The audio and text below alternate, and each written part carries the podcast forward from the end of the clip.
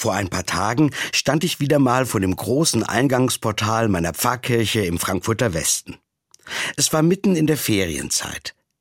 Vielleicht ist mir deswegen der Spruch, der groß über dem Portal in den Stein eingemeißelt ist, besonders aufgefallen. Dort steht in großen Buchstaben Bete und arbeite.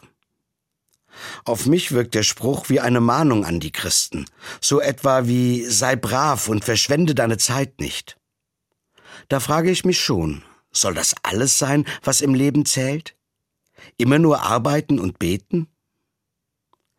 Wenn ich an die Zeit zurückdenke, in der die Kirche gebaut worden ist, ist mir der Spruch schon verständlicher. Vor 125 Jahren wanderten viele junge Leute vom Land hier in diese Stadt, um Arbeit zu finden. Sie waren weit weg von ihrem früheren geordneten Leben. Da wollten die Erbauer der Kirche die Leute schon ermahnen. Bleib fromm in dieser großen Stadt. Da kam der Spruch, bete und arbeite, genau recht.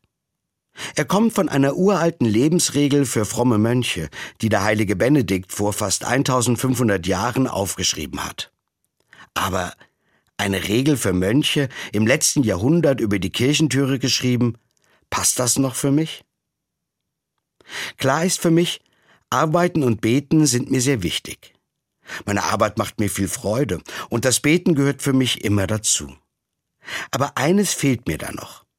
Es ist das Achtgeben auf mich selbst.